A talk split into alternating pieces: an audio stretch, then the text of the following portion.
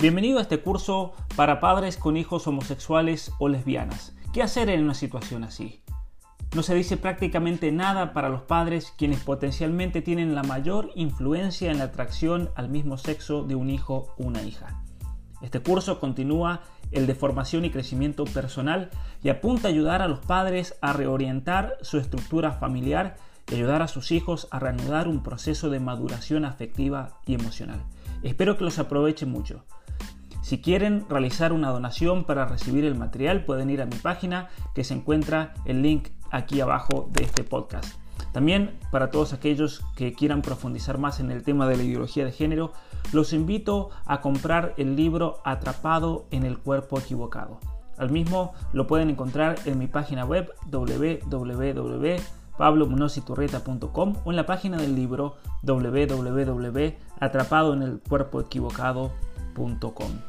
Debajo de este podcast encontrarán los links a todas mis redes sociales, al libro y a mi página web, así que los invito nuevamente a que me sigan y gracias por todo el apoyo.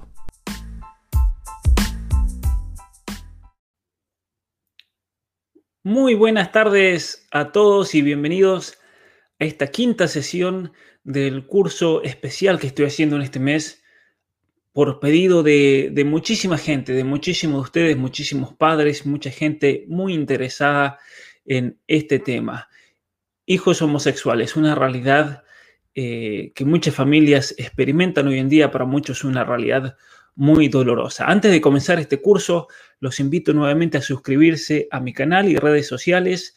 Me pueden encontrar en Facebook, en Twitter, en Instagram como Pablo Muñoz y Turrieta y aquí mismo en mi canal de YouTube. También les recomiendo suscribirse y activar la notificación en el canal de YouTube para no perderse ninguna de las sesiones, ninguno de los videos sobre tantos temas que estoy ofreciendo y cursos y demás.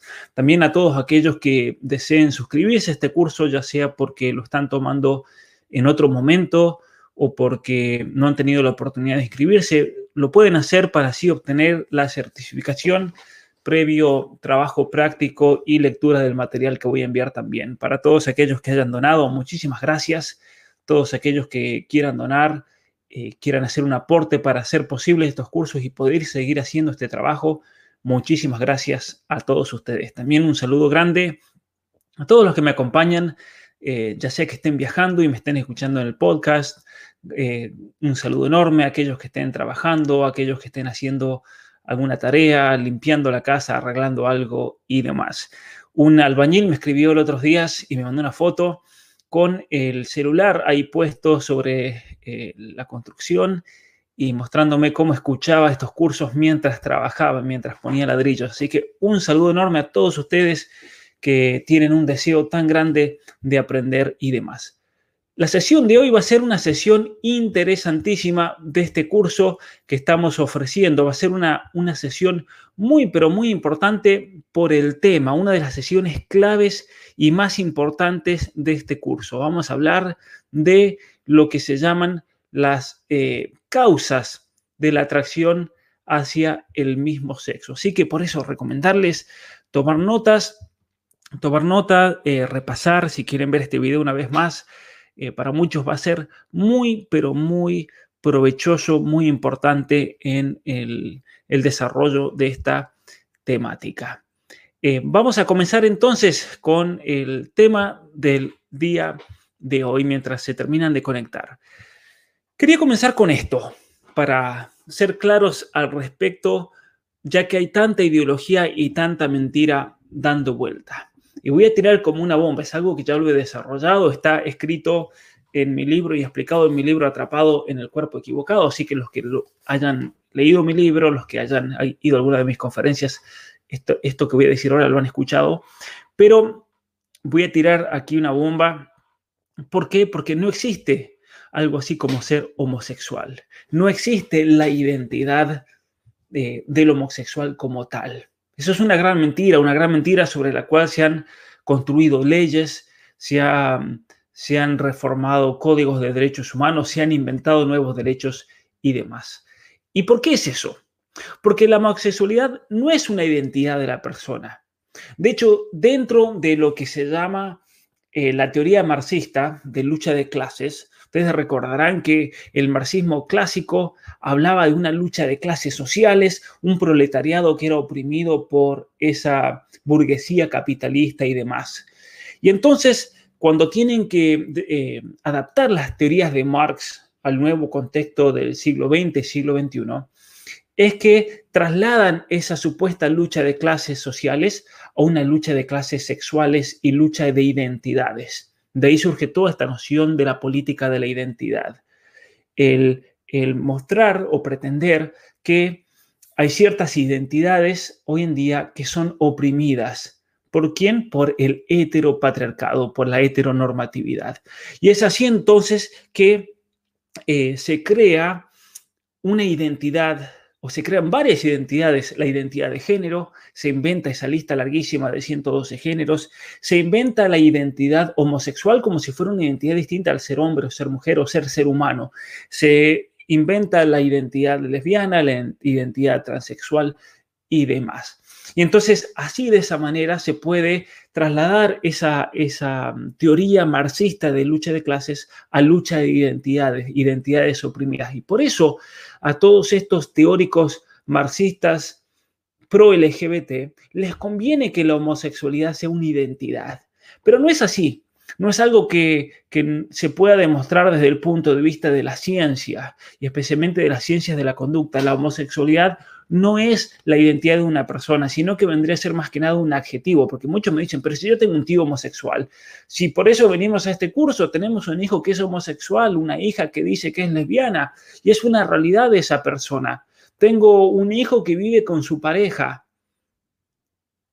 Y entonces uno dice, lo que pasa es que la homosexualidad vendría a ser en realidad un adjetivo de una conducta, una, un adjetivo que describe pensamientos, que describe sentimientos, que describe deseos, que describe a veces la conducta de una persona, no necesariamente.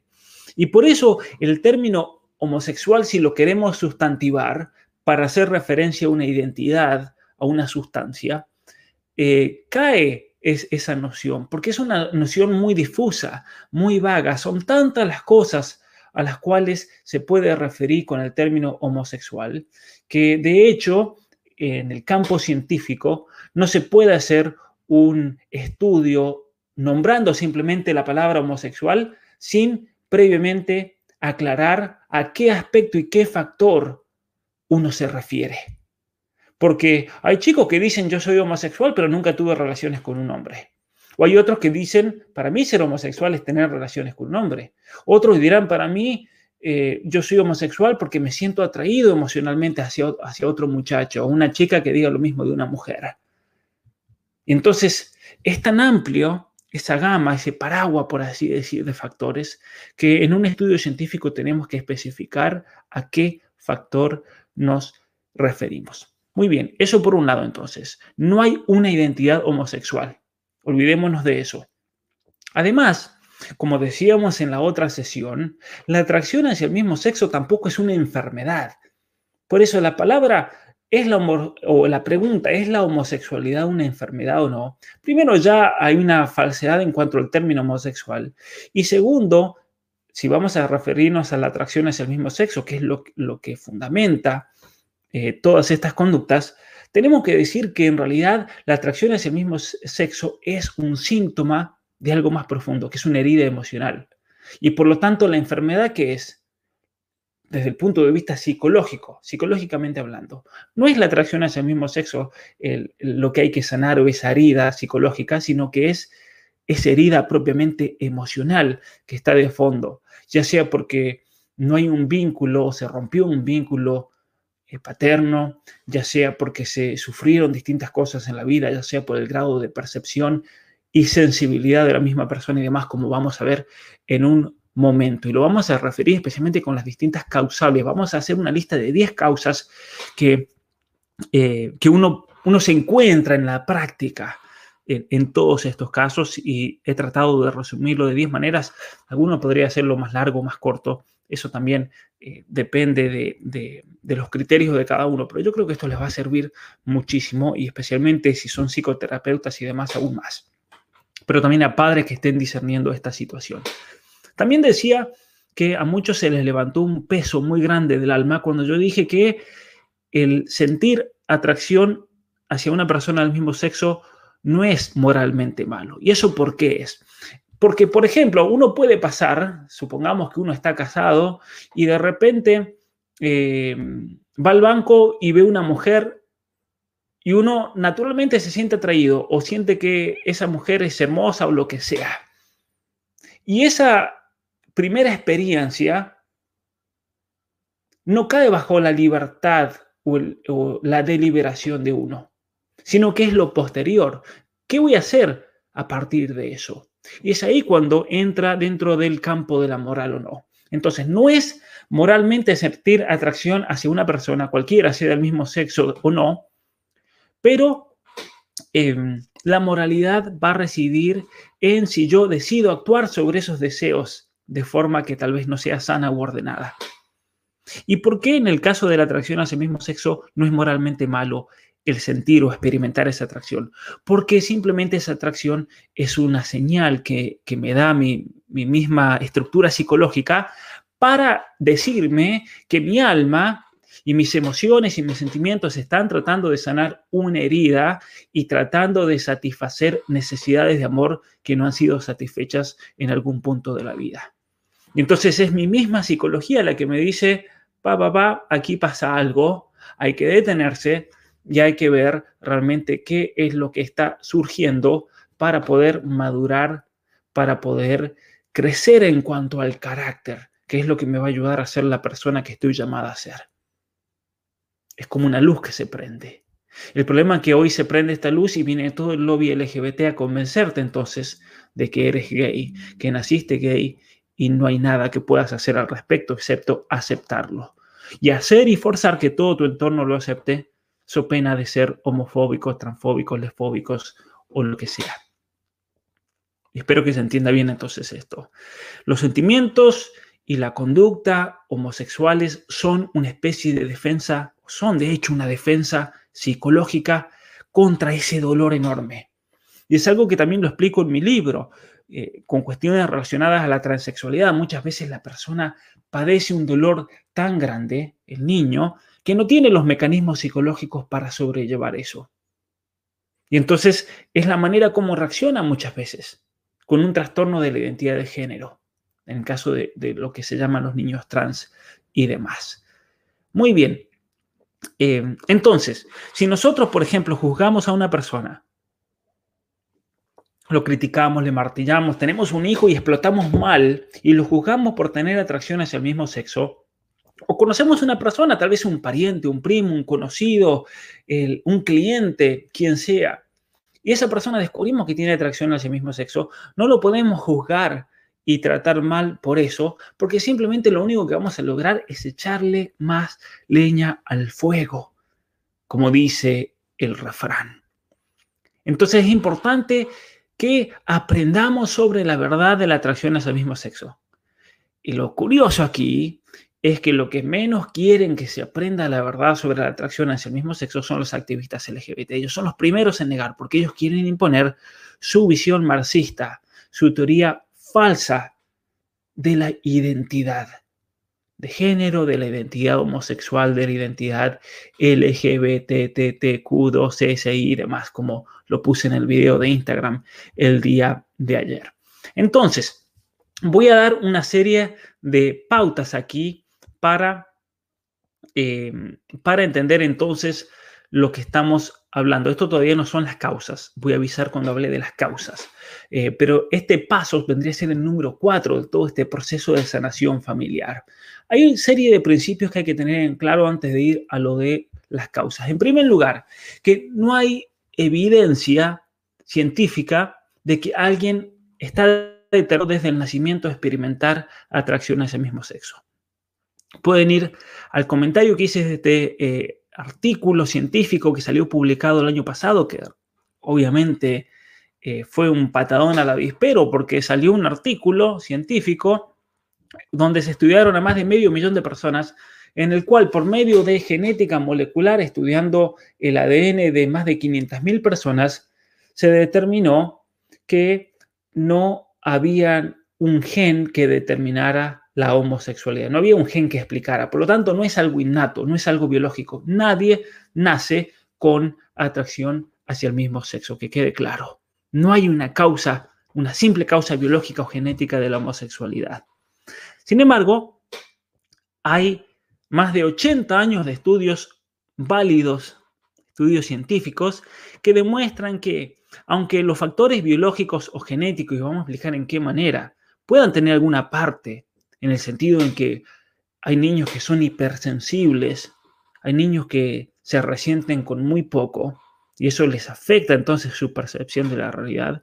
Sin embargo, los deseos homosexuales de atracción hacia el mismo sexo proceden de una gran variedad de factores psicológicos, de factores ambientales. Cuando digo factores ambientales no me hago, hago referencia al clima, como esté el, el clima el día de hoy, sino ambientales en el sentido de todo lo relacionado al medio ambiente en el cual uno crece. La relación de los padres, la relación de los padres entre sí, la relación de los padres con los hijos, el lugar donde yo vivo, la situación, la cultura, los vecinos, las interacciones que tuve porque si tal vez tuve una interacción abusiva con una persona que se aprovechó sexualmente de una persona, eso puede obviamente que afectar, puede afectar tranquilamente el, desarrollo psicológico, psicoemocional, psicoafectivo de la persona en, en cuestión.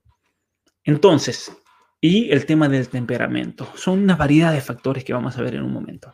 En segundo lugar, estamos haciendo un repaso de cosas que ya vimos en las otras sesiones. Nadie elige tener atracción hacia el mismo sexo. Muchos dicen erróneamente, mi tío es homosexual, pero bueno, yo respeto la decisión. No, no es una decisión. Él no lo eligió. Ninguna persona que hoy en día se considere lesbiana o homosexual, en un momento dijo, elijo ser homosexual de ahora en adelante y ¡pum! me convertí en homosexual sino que eso es un proceso larguísimo de mucho dolor, es un proceso enorme de lucha interior, tratando de comprender por qué estoy experimentando algo que nadie en mi alrededor experimenta. Y eso es algo muy doloroso, es una especie de tortura. Por eso les recomiendo ver nuevamente repasar esa sesión de salir del closet. Es todo un proceso larguísimo, de mucho dolor. Y es por eso que hay mucha literatura hoy en día pro LGBT de activistas que dicen cómo salir de closet. Hay muchos videos que explican, porque claro, es algo tremendo realmente ese proceso. Y muy doloroso. Y muy doloroso para la persona. Nadie elige tener atracción a ese mismo sexo. Los deseos que ese joven o esa joven experimentan son consecuencias de heridas de la infancia, heridas de la adolescencia que nunca se han resuelto y necesidades de amor insatisfechas. ¿Quién elige tener esos sentimientos? Nadie.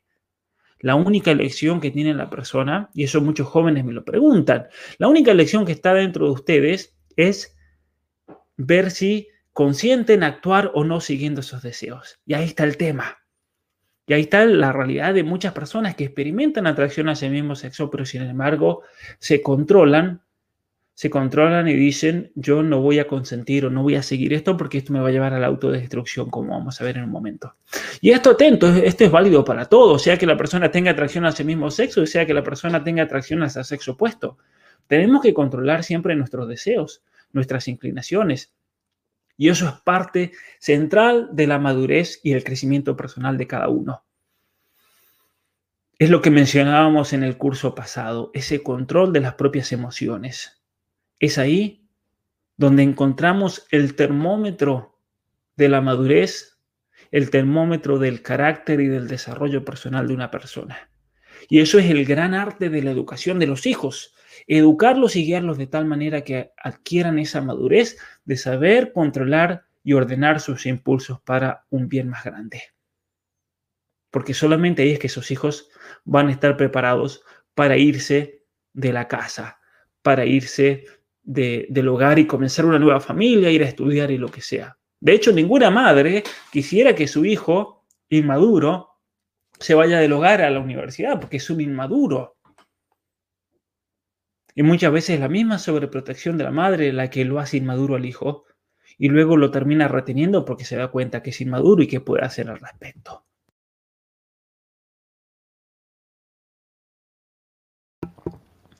Muy bien.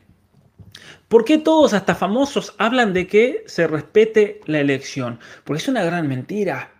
Porque hay una ignorancia tremenda acerca de lo que es la atracción hacia el mismo sexo. Hay una ignorancia enorme. Entonces, eh, hay dos, falacias que se, eh, por así decir, chocan entre sí. Una, nacemos así, nadie nos puede cambiar. Y la otra es nuestra elección. Y entonces, o naces o es tu elección. No se pueden dar las dos cosas al mismo tiempo. Es como yo decir, bueno, yo nací con eh, pelo de este color, pero es mi elección tener el pelo de este color. No, no es mi elección. No se pueden dar las cosas a la vez. Entonces hay una contradicción en esta teoría. Y uno cuando anota y cuando nota esa contradicción es cuando explotan. Es cuando sale el cerebro y por eso eh, se creó ese emoji del cerebro que explota. Así que muy bien. Eh, en tercer lugar, la tercera, eh, el tercer elemento que, de aclaración para ordenar estos principios. ¿Es posible tener esperanza para una persona que, experimenta atracción hacia el mismo sexo? ¿Es posible para esa persona algún día superar esa tensión interior? Porque, eh, ojo, es una tensión enorme, es un dolor gigantesco. Entonces, viene un joven y me dicen, estoy experimentando esto y realmente siento que me muero por dentro. Eso muchos me han dicho. ¿Es posible llegar a un momento de calma de mis emociones, un momento de paz interior? Sí, sí es posible. Y algunos me han preguntado, ¿es posible que algún día me enamore de una chica? Sí es posible. Y es posible casarme y ser feliz y tener hijos y, y que esto quede como en el pasado y mirar para atrás y reírnos de eso. Sí, sí es posible. De hecho, de hecho voy a tener pronto una, una entrevista en vivo con una persona que pasó por todo esto. Y hoy en día mira para atrás y dice, la verdad que ahora entiendo por qué ocurrió todo eso. Entiendo las causas en mi vida. Entiendo la raíz que me llevó a desarrollar atracción hacia el mismo sexo y demás. Muy bien. Entonces, em, estudios que dicen o que pretenden decir que nadie puede cambiar, eso es falso. Es falso. El cambio, de hecho, es posible para muchos. Y una gran contradicción de todo este activismo LGBT y demás es que, por ejemplo, por ejemplo, em, cuando yo he retado a, a, activistas LGBT a hacer un debate sobre cuestiones de identidad de género y demás, no me quieren debatir, sino que dicen, no, hagamos una mesa, muchas veces ha pasado eso, hagamos una mesa redonda donde cada uno cuente su testimonio y sus sentimientos. Y entonces, cuando yo les propongo absolutamente lo mismo, pero con personas que fueron transexuales y con personas que fueron homosexuales o que decían fuimos homosexuales habían adquirido esa identidad y después superaron su atracción a ese mismo sexo, ellos me dicen, no, ahí no vale eso, ahí ya ese testimonio no cuenta lo cual es realmente eh, una contradicción gigantesca, gigantesca, absoluta. En cuarto lugar, hay razones para tener esperanza que lo que se aprendió puede ser desaprendido. Y esto es un principio que vale para cualquier cosa. Porque una persona me puede decir, como me ha pasado en otros cursos, pero yo soy muy desordenado, eh, o yo, por ejemplo, estoy enviciado con eh, la Coca-Cola, o estoy enviciado con el azúcar, o estoy enviciado con la televisión, estoy enviciado con la pornografía, o estoy enviciado con la droga, con la marihuana, con la cocaína, con la heroína, con el alcohol. Estoy enviciado con ciertas actitudes. Y yo les doy esperanza y les digo, lo que se aprendió puede ser desaprendido. ¿Y eso por qué es? Eso tiene una explicación neurobiológica. Porque nuestro cerebro es maravilloso. Y una de las capacidades cerebrales es lo que se llama la, por así decir, plasticidad en español cerebral. El cerebro es como una goma que va tomando distintas formas, es como una gelatina y se adapta a cualquier situación. Entonces una gelatina se puede meter en un vaso de esta forma o se puede meter en una copa de otra forma, se puede poner en un plato, se puede poner en una olla y la gelatina siempre va a encajar. Y lo mismo pasa con nuestro cerebro. Las distintas conductas van formando las distintas redes neuronales que luego después crean como eh, en inglés se dice un, pattern, pero crean como una predisposición, por así decir, de conducta. Y eso es lo que nos hace actuar de manera semejante. Eso es lo que da el fundamento neurobiológico de los hábitos. Y hay personas que son, muchos dicen, naturalmente buenas o naturalmente agradables, cariñosas, saludables. ¿Eso por qué? Porque han creado una estructura neuronal que los lleva a actuar de la misma manera. Y hay personas que son agresivas, hay personas que son viciosas, hay personas que, son agresivas, que, insultan, hay personas que son violentas, hay personas que son malhumoradas. Y eso es por qué? Porque van acostumbrando el cerebro a una determinada actitud. Entonces el cerebro está hecho con esa plasticidad para poder, eh, por así decir, por un lado podemos usar la palabra aclimatarse a nuevas situaciones, acomodarse, moldearse, adaptarse, un proceso de adaptación. Y eso es algo muy bueno para el ser humano, pero eso también puede ser peligroso en el sentido en que muchas veces nos podemos adaptar a cosas malas. Pero lo bueno es que el cerebro tiene ese proceso y esa capacidad de desadaptación y por eso es que, por ejemplo, todos los procesos para poder superar la eh, adicción al alcohol, adicción a la droga, adicción a la pornografía, son procesos que llevan tiempo, son procesos que apuntan y los mejores tratamientos para superar estas adicciones es eh, son aquellos tratamientos que apuntan a reeducar esas redes neuronales. Si un tratamiento no apunta o no tiene como consecuencia el reeducar esas redes neuronales, no hay nada que puedan hacer. Va a ser el, caso famoso de Maradona, que tenía un problema alimenticio y ¿qué se hizo? Se hizo achicar la panza, se sacó la grasa, se, se hizo un estómago así chiquitito, pero sin embargo aquí en su cabeza el vicio lo seguía teniendo. Y eso lo llevó a la desesperación, a la violencia y demás. Es una, una, cosa muy común que pasa. Hay que cambiar primero las redes neuronales, hay que cambiar la cabeza para poder luego cambiar el resto. ¿Cuánto llevan estos procesos de cambio? Generalmente se dice que eh, al menos una respuesta conservadora, por así decir, es que lleva muchas veces el mismo tiempo que llevó a adquirir ese, esa conducta. A veces no tanto, a veces menos. Hay procesos, por ejemplo, que, que, pueden tardar un año, pueden tardar dos años.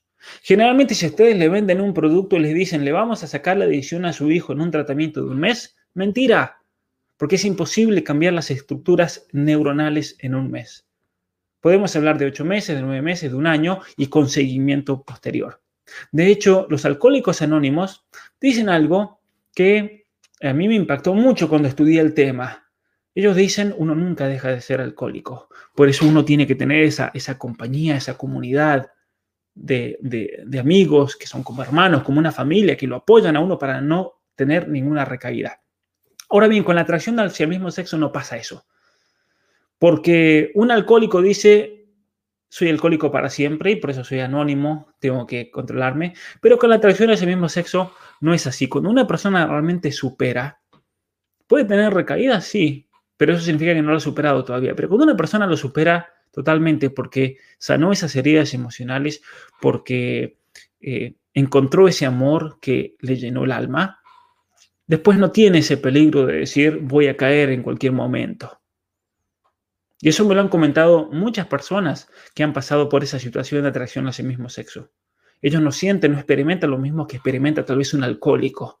Y lo curioso es que me lo han dicho personas que han sido alcohólicos y han experimentado atracción hacia el mismo sexo. Y ellos dicen, yo ciertamente me considero alcohólico, aunque no tome desde hace 10 años, pero la atracción hacia el mismo sexo la superé absolutamente, la superé eh, totalmente. Entonces, hay razones eh, para tener esperanza de lo que se aprendió puede ser aprendido absolutamente.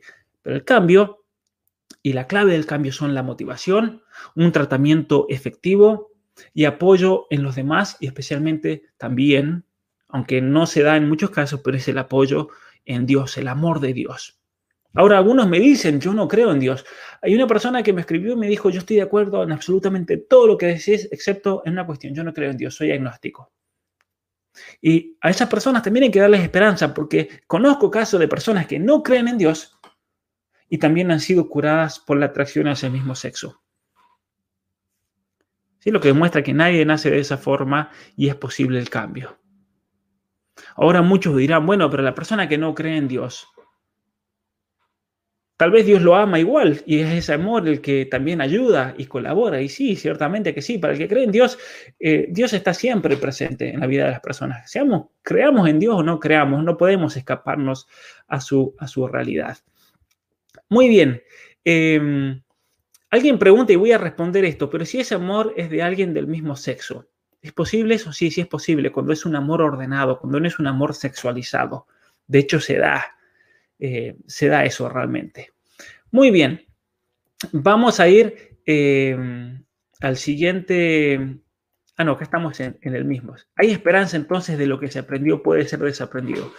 Ese camino, ese camino de sanación, tiene como, voy a decir así, cuatro etapas. Primero hay que eh, ya he nombrado tantas etapas y tantas cosas, yo no quiero que se me pierdan y el, el, material que les voy a dar está bien claro, absolutamente todo delineado. Pero hay como cuatro etapas en, este, en, este, en el por qué deben tener esperanza. Primero tienen que comprender, y es lo que vamos a ver hoy, lo que produce la atracción hacia el mismo sexo, las causas. Eso es lo de hoy. Luego hay que conseguir apoyo en los demás, en la comunidad, en amigos. En tercer lugar, hay que satisfacer esas necesidades insatisfechas de amor por medio de relaciones sanas. Es lo que me preguntaban aquí en esta pregunta. Si se puede. Sí, tienen que ser relaciones sanas. Tienen que ser curativas y no sexuales, obviamente, con personas del mismo sexo. Esto, esta es la clave aquí. Porque si de raíz se encuentra un vínculo roto entre el hijo y su padre, y el niño está desesperado y ese grande que tiene ese corazón de niño todavía desesperado por el amor del padre, lo va a buscar en otras personas y por eso eso lo va a encontrar en hombres verdaderos que le van a dar una buena imagen de lo que significa ser hombre y le van a ayudar a desarrollar su propia masculinidad. Y le van a, ayudar a, a crecer, por así decir, psicológicamente, afectivamente y demás. Entonces eso es una cosa interesante. ¿sí? Y y hay que sanar también, en cuarto lugar, las heridas que produjeron esos deseos en primer lugar. Y una cosa eh, interesante aquí es que inmediatamente cuando la persona sana esas heridas, emergen naturalmente los deseos por el sexo opuesto. El joven comienza a enamorarse y demás. Por eso un gran error, yo decía en una de las primeras sesiones, es que los padres muchas veces buscan encontrarle una novia al hijo o un novio a la hija y lo ponen en una situación muy dura, porque es lo peor que le pueden hacer a un hijo. Es lo peor que, que le pueden hacer. Muy bien, el otro punto es que la atracción hacia el mismo sexo vendría a ser como un fenómeno entonces. No es algo ni bueno ni malo, es algo fenómeno es un fenómeno que se da en una persona. Es un síntoma de una herida profunda. Nada, em, nada realmente que vemos dentro del estilo de vida homosexual nos lleva a pensar que eso es un estilo de vida que realmente te llena como ser humano. Por muchas razones. En el libro sobre la educación sexual integral que espero publicar en, unos meses, ahí voy a explicar y explico bien y desarrollo científicamente por qué el sexo homosexual, por ejemplo, es tan peligroso, por qué conduce a tantas enfermedades de transmisión sexual. Muchos me dicen, pero el sexo, hay heterosexuales que también se, enferman con, con eh, el virus de, inmunidad eh, adquirida eh, humana, por ejemplo virus de inmunodeficiencia humana. Sí, también existe, pero hay una cuestión en las relaciones homosexuales anales que no se dan en otras relaciones, que es el hecho de que no hay una protección natural en el, en el área, en el área del ano, para prevenir estos tipos de contagios. Al contrario, actúa en contra, porque nosotros en, en el área del ano cuando defecamos es una zona muy delicada porque se podrían producir enfermedades, contagios, infección por bacterias, por virus y demás. Entonces el, cuerpo tiene un mecanismo por unas células que se llaman M, Son células que lo que hacen es atrapar cualquier tipo de virus, de bacteria que se encuentra en esa área, lo llevan al sistema de, defensa y lo destruyen. Pero con las enfermedades de transmisión sexual lo absorben y luego ese virus le cambia el código genético a esas células de tal manera que cuando se incorporan en el cuerpo, en vez de destruirlo, lo reconocen como propio y lo comienzan a multiplicar. Y es por eso es que las relaciones anales son una causa enorme, gigantesca y desproporcionada de el virus que luego produce el SIDA, de la clamidia, de la gonorrea, de la sífilis y demás. Es tremendo realmente esto. Hay una cuestión ahí fisiológica de fondo, que eso lo voy a explicar en profundidad en ese libro, podría ser una sesión especial para eso, los peligros del sexo anal. Pero entonces, el sexo homosexual conduce estadísticamente a gran cantidad de, de enfermedades de transmisión sexual.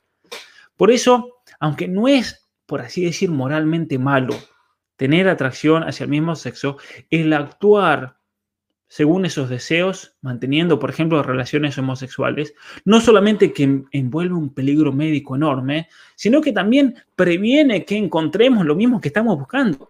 Porque esas necesidades insatisfechas de amor en la persona son las necesidades de un niño, no las de un adulto. Y eso no se cura con sexo. Para nada. Y lo mismo, muchos me dicen, pero hay hombres que son heterosexuales y son promiscuos y demás. Sí, y es la misma, es la misma raíz del problema. Lo que pasa es que algunas personas se desarrolla con atracción a ese mismo sexo, en otras personas se desarrolla con alcoholismo, con drogadicción, con promiscuidad. Y hay personas que son promiscuas y están buscando abrazos por todos lados porque tienen una necesidad enorme de amor. Una necesidad enorme. Un, eh, psiquiatra de la Argentina, cuando estuve dando una conferencia, me contaba que él eh, en su consultorio atiende a muchos transexuales a los cuales les han dado planes sociales, les han dado cupo, trabajo por cupo de transexual, les han dado casa, les han dado de todo, pero sin embargo se siguen prostituyendo en las calles. Y uno dirá, pero ¿por qué si ya tienen todo? ¿Acaso no era por una necesidad que no les quedaba? Y él me dio la respuesta, este psiquiatra argentino, él me dijo que, y eso es algo que él lo ve diariamente con sus pacientes, que era la necesidad de abrazos, era la necesidad de un padre, de amor, la que lleva a estos hombres que se quieren aparentar, transformar de mujeres, a la prostitución y abrazarse con hombres, porque están realmente están realmente necesitados de ese amor, porque son heridas no sanadas y necesidades no realizadas de amor.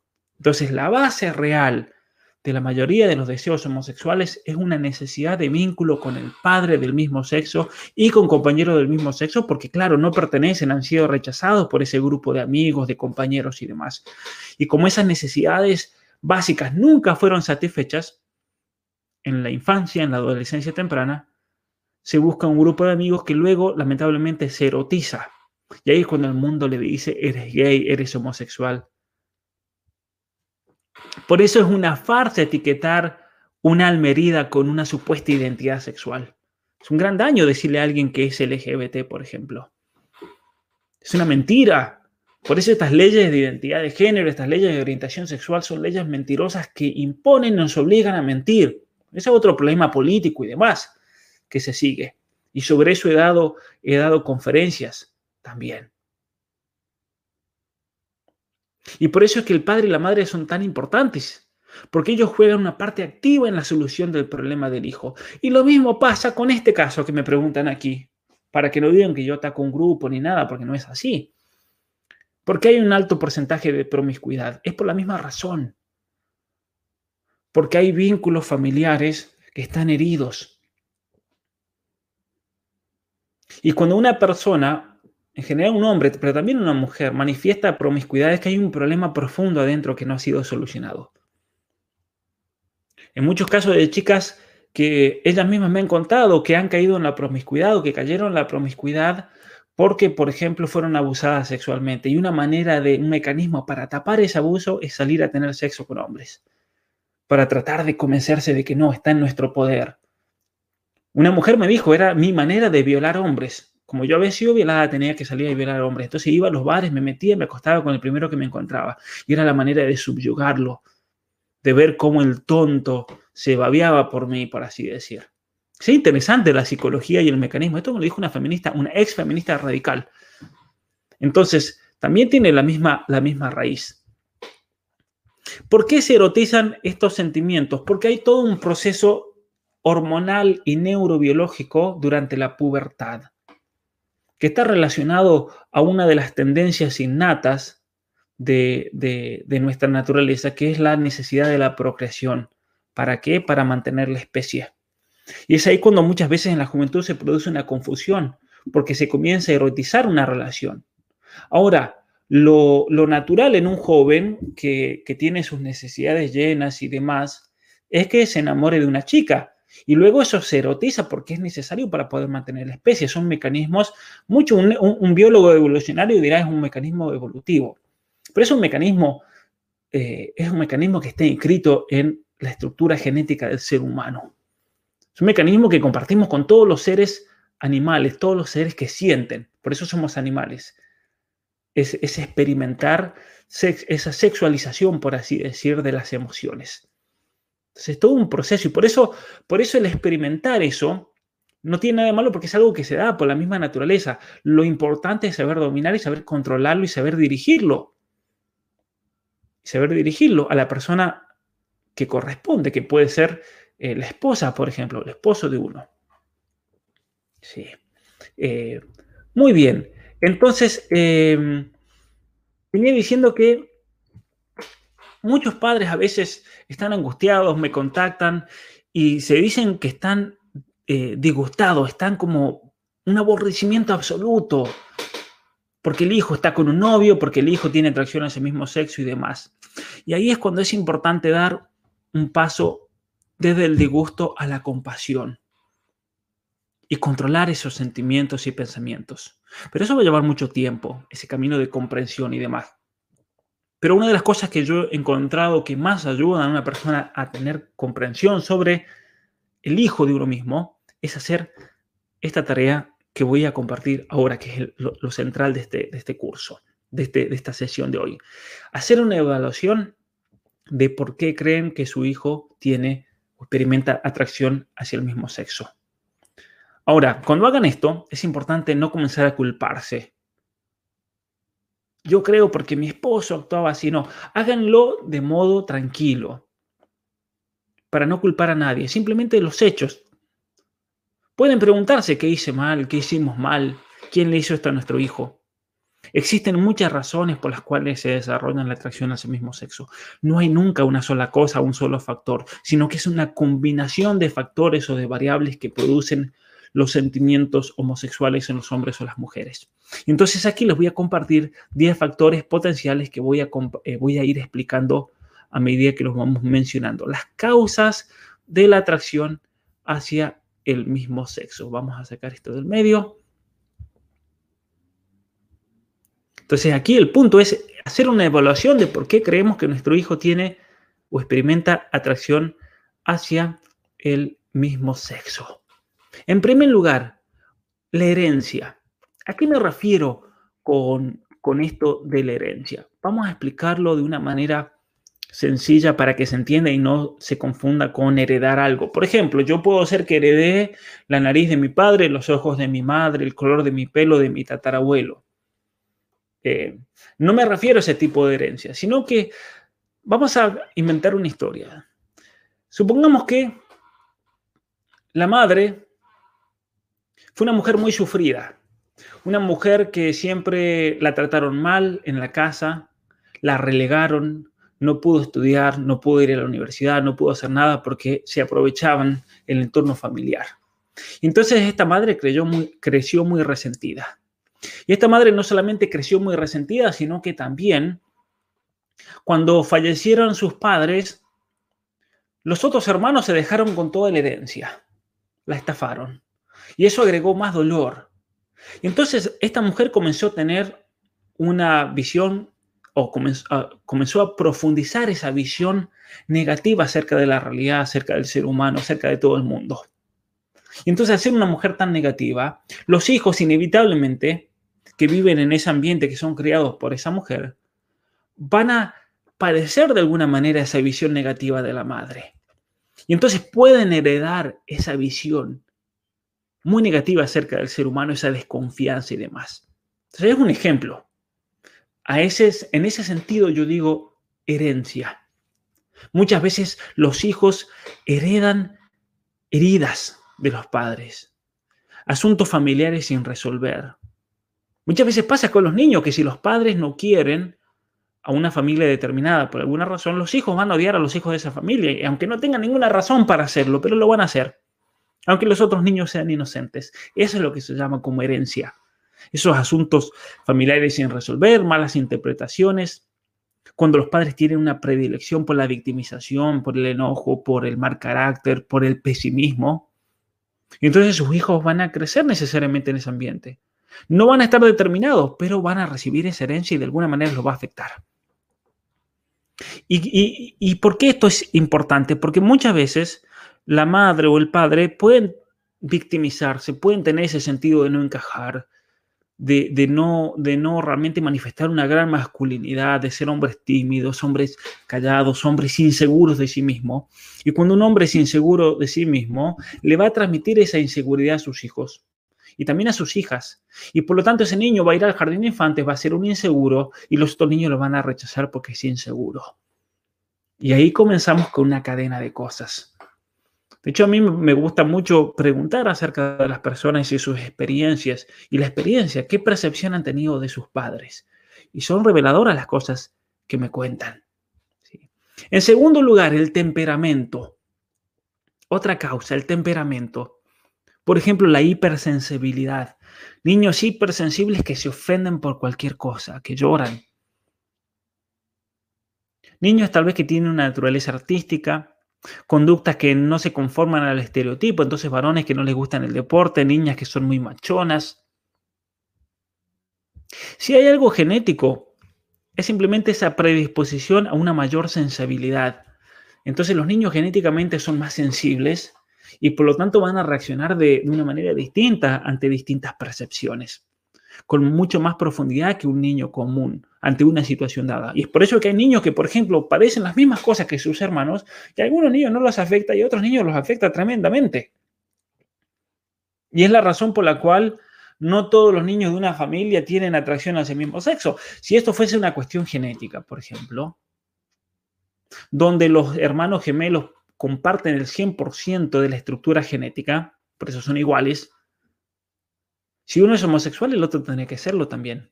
Y no es así. De hecho, la genética clásica lo descartó hace rato. También la genética molecular. Los que estén interesados con eh, eh, este tema, cuando suba este, este video dentro de mi página, esto va a quedar en YouTube, pero cuando, cuando lo suba en mi página, esta sesión, voy a poner el link a eh, un comentario que hice a ese artículo famosísimo que yo les mencionaba, este estudio científico del año pasado, demostrando que no hay un fundamento genético de la homosexualidad, de la atracción hacia el mismo sexo.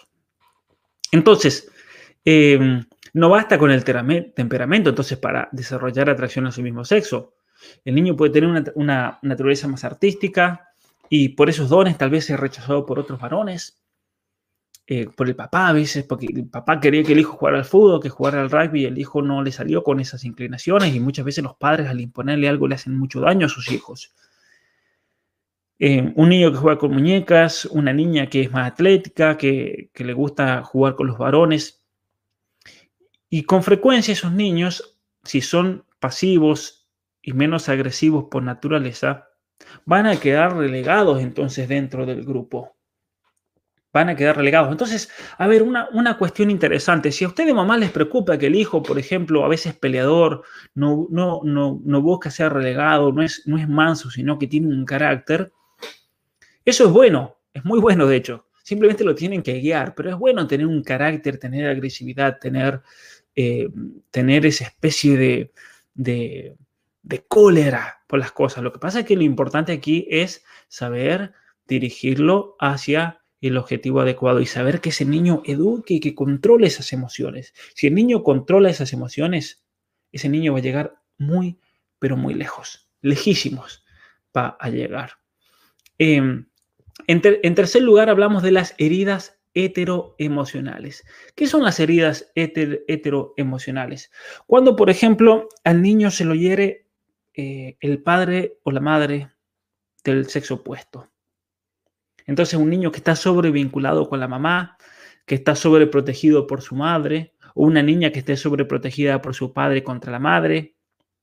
Imitación de conductas, por ejemplo, cuando el niño actúa de forma más femenina y la hija de forma más masculina, sintiendo como si fuese del sexo opuesto.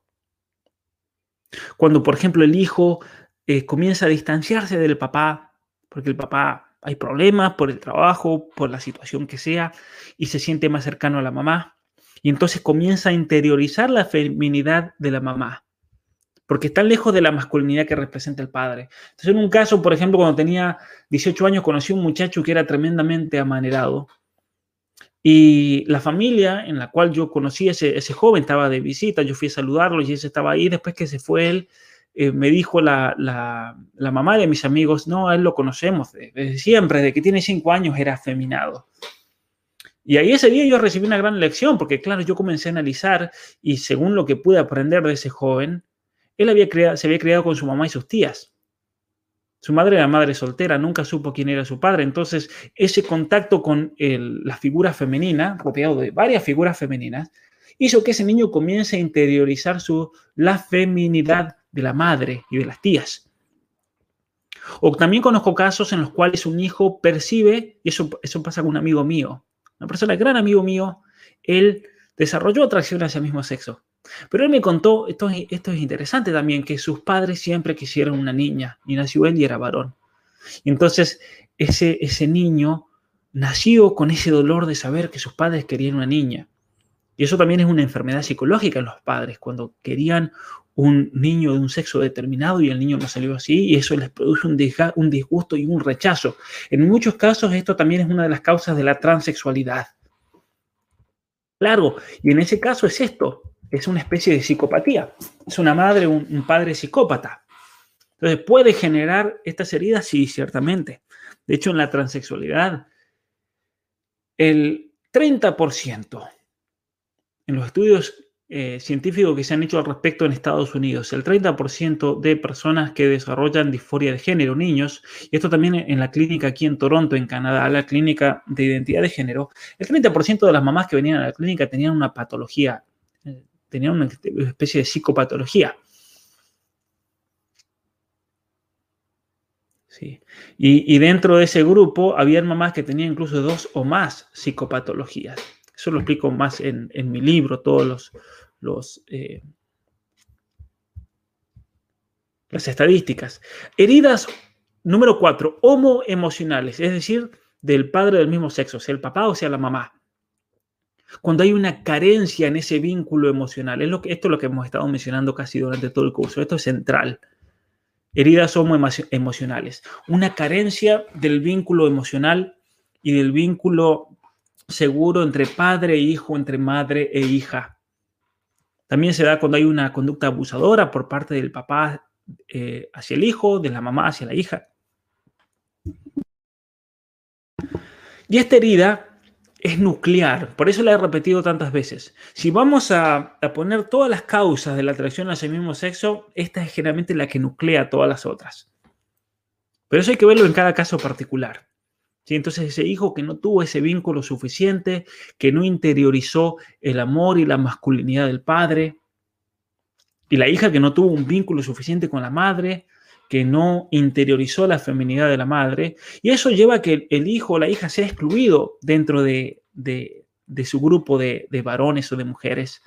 Y entonces, esto que es la base para la futura atracción hacia el mismo sexo, hacia el, eh, eh, hacia el sexo opuesto, está faltando entonces se convierte en lo opuesto, comienza a ser una base para la atracción hacia el mismo sexo. Porque una mujer debe ser mujer entre mujeres para ser una mujer entre hombres. Y lo mismo con el hombre, un hombre debe aprender a ser varón entre varones para poder ser un hombre con una mujer. Es una condición indispensable para el matrimonio también. Es indispensable eso. Por eso muchas veces hay mujeres que se casan y se llevan la sorpresa de que el hombre es homosexual, me dicen, por ejemplo. O conozco casos de, de, hombres, tengo amigos, tengo un amigo aquí en Canadá que su esposa lo dejó después de haber tenido dos hijos y se fue con otra mujer, por ejemplo. Este hombre es un gran hombre, entregado a su familia, Pero sin embargo, en su esposa habían heridas emocionales que nunca se cerraron. Pretendió, él sin saberlo, pretendió su esposa cerrarlas por medio del matrimonio. Y llegó un momento que explotó y se fue con otra mujer. Entonces, es, cosa, es algo muy duro eso. Y un niño muy sensible puede percibir el rechazo del papá y como consecuencia al ser tan sensible y al victimizarse muchas veces se despega emocionalmente del papá del mismo sexo. Y entonces hay muchos papás que me dicen, no, pero es que mi hijo no, no me da ni cinco, no me presta atención. Y bueno, porque puede ser que ya te rechazó. Y hay que tratar de recomponer esa herida. Esa herida ya está ahí. Aunque nunca el padre lo haya herido, pero sin embargo el hijo lo percibe como tal. Y este sentimiento de ser rechazado entonces muchas veces está solamente en la mente del hijo, no es parte de la realidad del padre. El padre, el padre tal vez por una cuestión laboral por una cuestión laboral tenía que trabajar, como me han contado muchos papás, tenía que trabajar hasta las 12 de la noche muchas veces porque era bombero, porque era policía, porque era médico. Y entonces a veces pasaba una o dos semanas que no veía a mi hijo porque estaba durmiendo cada vez que venía a la casa y a la mañana iba a la escuela cuando estaba en la casa. Entonces eso puede producir una herida emocional. Por eso para aquellos padres que están en una situación así, es eh, clave que hablen con sus hijos y les expliquen siempre la situación de su vida para que los hijos no se hieran, para que los hijos no crean que es una especie de abandono realmente. Eso es importante tener mucha conversación y diálogo y explicarle acerca de la vida a los hijos para que los hijos entiendan. Si ustedes le dan las razones, todo lo que necesitan muchas veces los hijos para entender, bueno, al menos yo sé que mi papá no se fue porque quiso, sino porque es una obligación. En quinto lugar, Heridas entre hermanos y dinámicas familiares. Muchas veces puede ser esto, menosprecios, abusos, apodos. Muchas veces hay hermanos, eh, hay un artículo, por ejemplo, que científico que salió que tenía algo de falso en el planteo, porque decía que los hermanos menores tienen más posibilidades de tener atracción a su mismo sexo. Entonces, si es una cuestión genética, no, no es una cuestión genética, es una cuestión del mismo entorno familiar, que muchas veces los hermanos más grandes son muy exigentes con los hermanos menores. A los hermanos menores, los hermanos más grandes, y se lo digo yo que soy mayor de 8, los hermanos más chicos se le exige muchísimo en el entorno de hermanos. Y se le exige mucho más que al resto. ¿Por qué? Porque existe, existe ese peligro que los hermanos más chicos, claro, como la mamá es el más chiquito y demás, los sobreprotegen. Entonces los otros hermanos se encargan de balancear la cosa. Y son muy exigentes. Y entonces eso tiene como resultado dos cosas. Pueden salir muy buenos porque les exigen un montón. Tenía un profesor de matemática, un hombre al que admiro. Él era el hermano más chico de no me acuerdo de cuántos hermanos, pero eran muchísimos. Y él era escalador, iba a la montaña, nos sacaba a nosotros estando en la escuela a las cumbres, era esquiador, era, era jugador de básquet y demás. Medía como dos metros. Y él nos contó una vuelta en la montaña. Nosotros le preguntamos cómo él era tan rápido, tan atlético, cómo hacía tanto. Y él decía, porque mis hermanos me molían a palos, me gritaban, me insultaban, me, me, me, me empujaban, siempre me venía más atrás, porque como era el más chico. Y eso logró el efecto contrario, lo hicieron, lo hicieron más fuerte. Pero eso no pasa en todos. En el caso de él es un caso en que, que es un hombre excepcional, por así decir, por esa presión de los hermanos. Pero en muchos otros casos, al no estar en la altura, puede ser que los, los hermanos se vayan en picada y se sientan menores y se hieran. Y esa dinámica familiar, esas heridas producidas en la familia, que se experimentan como una especie de abuso, abuso verbal, abuso verbal por parte de parientes del mismo sexo, de primos, de tíos, de quien sea, entonces, eso, lo, eso, eso crea un problema ahí que hay que tener mucho cuidado, ¿no? Entonces, a ver, si los hijos más grandes presionan a los más chicos, hay que entonces frenarlos. No, no hay que frenarlos. Simplemente hay que asegurarse que el hijo más chiquito no se hiera ni se victimice ni nada, porque ahí sí va a ser un problema. Ahí va a ser un problema grande. En sexto lugar, otro problema común, gigantesco en todo esto. Número seis, heridas de imagen física. Porque Em, realmente muchas personas que, han desarrollado atracción a su mismo sexo tienen problemas en cuanto al modo como ellos se ven, ya sean objetivos o subjetivos. Sí, hay personas que puede ser que sean obesos, que tengan defectos físicos, problemas, pero no necesariamente. pero ellos lo perciben como un problema físico. Tal vez ahora son perfectos.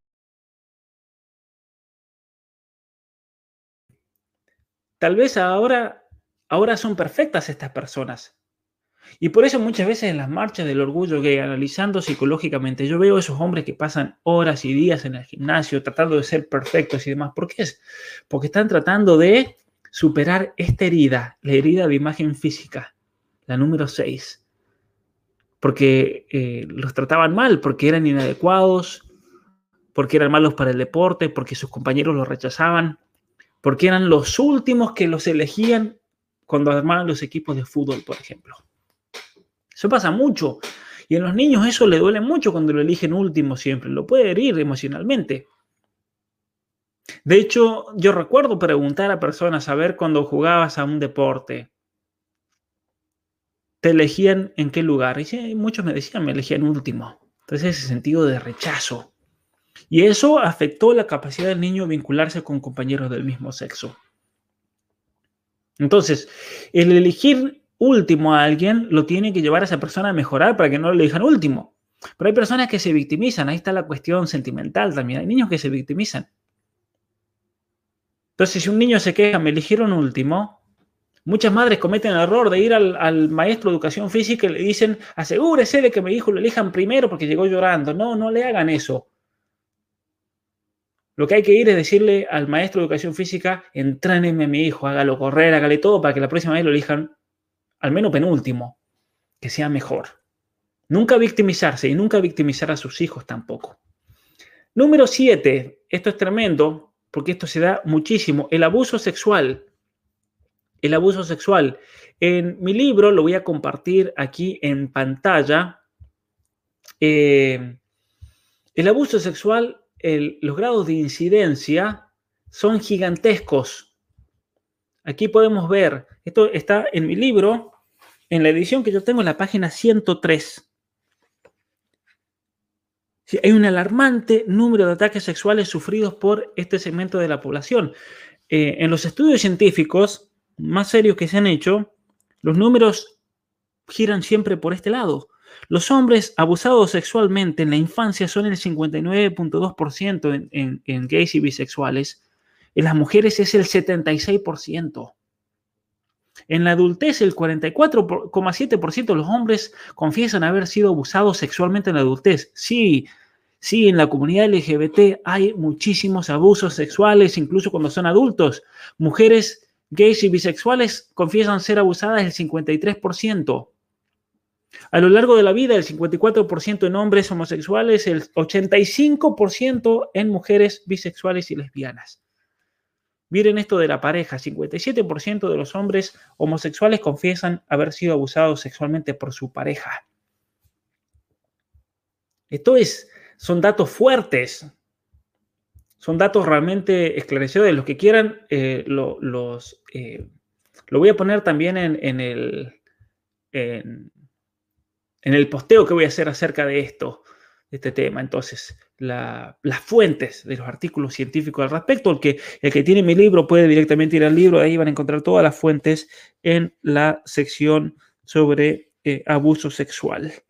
Eh, y ahí van a tener una gran cantidad de abusos, eh, de, artículos científicos relacionados al abuso sexual y la conducta sexual. Entonces, el abuso sexual es una realidad, sí, es tremenda. Es un, un patrón que se encuentra lamentablemente demasiado en personas que experimentan atracción a ese mismo sexo, el haber sufrido un abuso sexual. ¿Por qué puede ser? Porque en muchos casos el abuso sexual hace que esto se convierta en una eh, costumbre, en una actitud, en, una conducta aprendida y forzada por la persona que lo abusa. Y muchas veces también se da cuando el niño no tiene ese afecto. El niño no tiene el afecto del papá, el niño no tiene la compañía, lo va a buscar en alguien, sí o sí. Y esa persona puede ser una gran persona que le dé el, amor adecuado, pero puede ser una persona que se aproveche de esa necesidad emocional del niño. Y es lo que pasa. Es lo que pasa. Por eso estos niños son más susceptibles también a, a, sufrir abuso sexual. Y el sexo abusivo se convierte entonces en un sustituto de esta intimidad emocional y relacional con las demás personas del mismo sexo. Y es algo tremendo. Ahora, No asuman que si su hijo tiene atracción hacia el mismo sexo, es sufrió abuso sexual. Es un factor contribuyente más, no es un prerequisito, pero siempre hay que tener esto en cuenta porque se da en un gran número de casos. Entonces, eh, muchos eh, activistas LGBT se enfurecen con esto. Yo creo que muchas veces se enfurecen y no lo quieren reconocer porque ellos han sido abusados sexualmente y es muy doloroso. Entonces, el reconocer esto va a tardar mucho porque muchas veces es un mecanismo psicológico de interiorizar ese abuso y tratar de justificarlo imponiéndose a sí mismo una identidad gay. Entonces, puede pasar que una persona es tanto el dolor que siente, la vergüenza, que prefiere entonces tener esa identidad gay antes que reconocer que fue abusado. Si bien no fue culpa de él, no fue culpa de esa persona. ¿sí? Número 8, para ir terminando ya, heridas sociales y de los compañeros, lo que venía mencionando recién. Apodos, rechazos, eh, eh, el hecho de que los insulten, de que los elijan último. Y entonces los varones a veces se sienten más cómodos con las niñas, porque al menos no lo tratan bien, no lo tratan mal, perdón.